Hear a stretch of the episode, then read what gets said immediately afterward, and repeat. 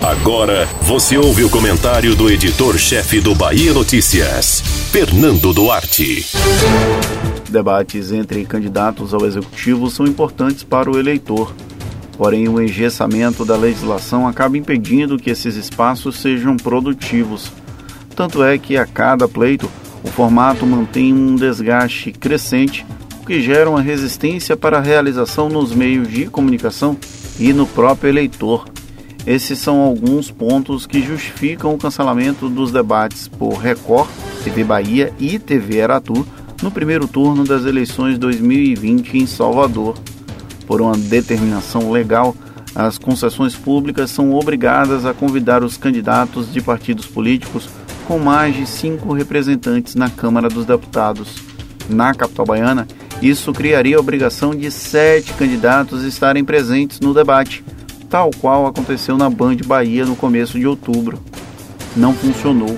Os postulantes ao Palácio Tomé de Souza sequer conseguiram apresentar um mínimo de propostas, quanto mais defender algum projeto possível para a gestão da cidade. Mas o peso para não realizar debates não é apenas por conta das travas legais. A questão primordial é de ordem financeira. O espetáculo da democracia só tem custos e nenhum tipo de retorno financeiro. Entes públicos não podem patrocinar os debates. Empresas privadas não querem ser associadas à política. É o natural da captação de recursos. Qualquer condução questionável de um embate pode gerar imagem negativa que seria difícil de reverter. Então, é melhor evitar os riscos. Outro detalhe relevante: não dá audiência transmitir o encontro entre os candidatos a repercussão no dia seguinte, nas redes sociais ou com origem nas assessorias dos candidatos, traz muito mais impacto no eleitor do que o ato em si. Até porque, para criar um fato, é necessário gerar tensão. E normalmente os candidatos fogem disso, tal qual o diabo foge da cruz. Mesmo os alvos a serem atingidos, como é o caso do vice-prefeito Bruno Reis em Salvador, passam praticamente incólumes ainda que Major Denise, Olivia Santana, Sargento Isidório e Bacelar tivessem até combinado ataques ao adversário. Juntando todos esses fatores, era esperada a redução dos debates na televisão.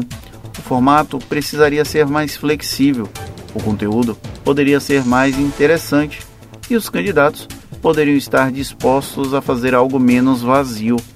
Até o primeiro turno das eleições 2020, apenas a TVE promete fazer o um encontro.